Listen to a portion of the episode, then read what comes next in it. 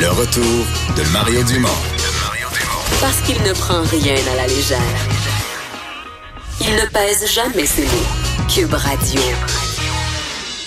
On est de retour. Euh, il y a eu différents articles. euh, il y a eu différents articles dans le monde au cours des derniers jours euh, qui nous ont mentionné que euh, bon. On n'aime pas le mot, mais on le sait, à toutes les décennies, un peu plus longtemps, on finit par vivre une, une récession. Euh, je voyais la semaine passée, entre autres, euh, le CNN qui disait cinq des grandes économies du monde qui sont soit en récession, soit sur le bord euh, de l'être. Et Vincent, euh, à peu près tous les médias à cette date-ci ont posé la question pour l'automne qui vient. Oui, et s'ajoute entre autres euh, une petite bon, euh, une, euh, qui est question posée par la National Association for Business Economists qui a demandé à 226 économistes est-ce que les États-Unis allaient tomber en récession? Et si oui, quand?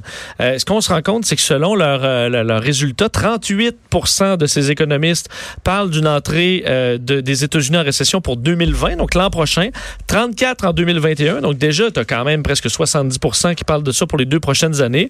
Euh, 2% d'ici la fin de l'année, donc très peu, et 10 euh, en fait, c'était 10 plus tôt euh, cette année. Alors, pour ceux qui prévoyaient en 2019, là, on s'entend, en reste plus beaucoup. Mais, Mais c'est souvent l'automne, les récessions. Ouais, mais là, d'ici les deux prochaines années, c'est euh, en grande majorité. Ça pourrait être retardé, par contre, par les interventions de la Fed aux États-Unis qui pourraient réduire les taux d'intérêt euh, pour la première fois depuis plus de dix ans. Alors, est-ce que ça va permettre de sauver un peu la mise? Ça reste à voir. On sait que la Fed a réduit les taux directeurs déjà le 31 juillet d'un quart de point. Alors, euh, c'est un peu la marge de manœuvre qu'ils ont, mais une grande majorité d'économistes s'attendent à des années difficiles qui s'en viennent. Et comme ça touche bien des gens, autant les gens qui ont des placements en banque qui vivent nerveusement, euh, les gens tout le monde, euh, là, on vit le plein emploi, mais on sait que ça s'échappe vite euh, quand l'économie nous lâche. Francis Généreux est économiste principal au mouvement Desjardins. Bonjour, Monsieur Généreux. Bonjour. Euh, vous suivez ça, là, tout ce qui se dit un peu partout dans le monde sur un possible ralentissement là, de l'économie? Évidemment, c'est quelque chose qu'on surveille depuis déjà un bon moment parce qu'il y a quand même des signes euh, dès l'année passée qu'on commençait à voir, mais euh, ça reste des signes très précis. Il n'y a rien d'encore de très global, de très comme dangereux à très court terme. Euh, je reviens sur l'article de CNN, le dossier de la semaine passée. On disait les, cinq pays, on disait la- la- l'Allemagne, ça va mal, le, Royaume-Uni, ça va mal, l'Italie, le Brésil, le Mexique. Euh, bon, là, Hong Kong, il y a des problèmes, euh, Singapour, etc. Dire, on mettait ça bout à bout en se disant, il en, en faudrait pas gros de plus pour que, euh, par exemple, le conflit commercial entre les États-Unis et la Chine vienne faire, faire débouler tout ça. Oui, tout à fait. Donc, euh, et justement, le conflit commercial ou la guerre commerciale, c'est peut-être le, fil conducteur en toutes ses faiblesses, pour, du moins pour la plupart des, des pays que vous avez nommés. Euh, on pense à l'Allemagne. L'Allemagne, une grosse économie avancée, mais c'est aussi l'économie avancée où est-ce qu'on retrouve le plus gros secteur manufacturier qui dépend aussi le plus des exportations vers les autres pays. Donc, dans un- une situation mondiale où est-ce que euh, les échanges commerciaux sont en ralentissement à cause des hausses de tarifs, des, de paquets d'incertitudes, mais évidemment, ça va faire beaucoup plus mal euh, à l'Allemagne. Euh, D'autres facteurs, par contre, là, au Royaume-Uni, on pense plutôt encore les incertitudes liées au Brexit. Politique, vraiment ouais, c'est a ça. vraiment ça qui a fait mal au deuxième trimestre.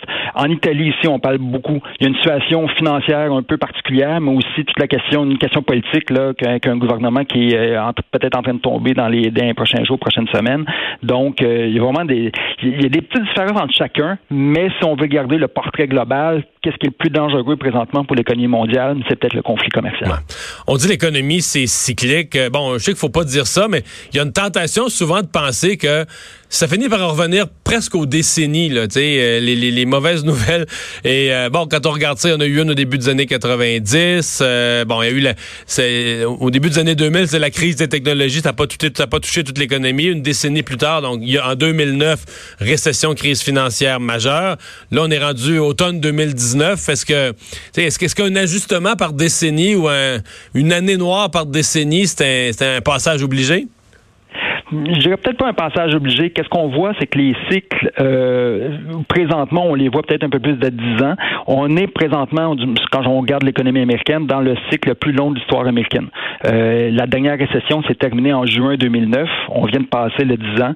Et 10 ans, c'était la longueur du cycle euh, des années 90 aux États-Unis avec la bulle euh, des, euh, des technos qui s'est augmentée et sous la Clinton et tout ça. Donc, euh, oui, on est dans un cycle long. Est-ce qu'on peut nécessairement le dater? Puis dire qu'à partir de maintenant, c'est dangereux, ça reste à voir. Madame Yellen, l'ancienne présidente de la Réserve fédérale, disait que les, les cycles économiques ne meurent pas de vieillesse. Mais est-ce qu'ils deviennent plus fragiles avec le temps? Euh, ça, c'est pas probable. Si on pense aux, euh, différents types de populations, par exemple les épargnants, les gens qui préparent leur retraite, euh, qui ont de l'argent de côté, euh, est-ce que est-ce qu'un bon conseiller en placement leur dirait regarde moi regarde ce que tu as fait dans les cinq dernières années, des excellents taux de croissance la plupart du temps, ben, il serait peut-être le temps de, de, tout transférer ça dans des choses plus prudentes, se protéger? Euh, je peux pas faire de recommandations, mais euh, il faut essayer de voir où est-ce qu'on peut encore avoir du rendement. C'est sûr que les taux d'intérêt si bas que ça qu'on a probablement, c'est pas si tentant que ça non plus. Et dans la dernière année, on voit eu des taux très bas, mais ces taux très bas, qu'est-ce qu'ils ont servi aussi? À faire augmenter la bourse. Donc euh, ces tentations-là, il faut quand même faire attention parce que euh, ça peut, euh, c'est que si on veut chercher du rendement, mais faut peut-être travailler un peu plus fort présentement, mais mais j'irai pas plus loin pour faire des recommandations, par contre. Non, je comprends. Vous parlez des, taux.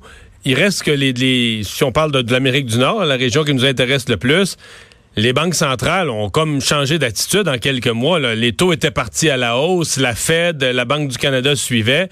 Les signaux dont vous nous avez parlé tout à l'heure d'une économie peut-être un peu plus fragile, on a l'impression que ces banques-là les ont vus et ils ont arrêté d'augmenter les taux d'intérêt. Même on pourrait quasiment penser qu'on est reparti en mouvement inverse. Est-ce que c'est votre perception aussi? Euh, du, côté du Canada, on s'attend plus à euh, quelque chose qui change pas beaucoup, à moins vraiment qu'on ait un gros revirement de conjoncture. Mais pour le moment, qu'est-ce qu'on voit? C'est quelque chose de plus stable. Aux États-Unis, on a déjà eu une première baisse, quelque chose qui est quand même étonnant, considérant qu'on les augmentait encore en décembre dernier. Et, euh, et une deuxième baisse est prévue pour le mois de septembre. Donc oui, là, de ce côté-là, ça a vraiment changé. Mais qu'est-ce que la Réserve fédérale nous dit? Que c'est pas une, une suite continue de plusieurs ou de beaucoup de baisses. C'est juste qu'on ajuste. On se rend compte que l'économie va bien, oui, mais euh, notre principale cible, qui est l'inflation, reste encore un petit peu trop faible. On peut se permettre d'avoir des taux euh, plus bas dans ces circonstances-là et on les ajuste. Euh, mais il faut aussi comprendre que dans une dans une conjoncture économique qui se détériorerait pas mal plus au courant des prochains trimestres ou des, des prochaines années, mais qu'on va arriver à ce moment-là, là, les banques centrales vont être prêtes à réagir beaucoup plus je, je, je, répète des choses qu'on entend dans la rue quand les gens parlent d'économie ou s'inquiètent ou se rassurent sur l'économie. Il y a beaucoup de gens qui mettent l'élection américaine là, comme étant euh, pas, pas grand monde qui place l'élection au Canada comme étant cruciale, mais l'élection américaine, certains disent, j'entends les deux versions. J'entends des gens qui disent, écoute, l'économie lâchera pas avant les élections, Trump puis la Fed, pis ils vont tout faire pour que l'économie tienne au moins jusqu'à l'élection pour pas faire mal paraître Trump. D'autres disent au contraire, l'élection américaine, ça va mener de la chicane, plein d'incertitudes, ça peut être une mauvaise année. Euh, vous, comme économiste, un événement politique, bon, évidemment, l'élection américaine, probablement le plus gros événement politique pouvant influer sur l'économie, à part une guerre, mais vous, vous le placez comment, cet événement-là, l'élection américaine, dans, dans 14 mois, dans 15 mois? Eh ben, c'est évidemment un, événement très important qui peut changer beaucoup la conjoncture par les nouvelles politiques que pourrait ou ne pas euh, ou pourrait ne pas amener euh, un prochain président ou la suite des choses avec le président Trump. Euh, faut comprendre que euh, M. Trump, comme président, a fait sa principale promesse qui pourrait aider l'économie. Il l'a fait l'année dernière avec ses baisses d'impôts et on voit déjà l'effet de ces baisses d'impôts-là être beaucoup moins important sur l'économie.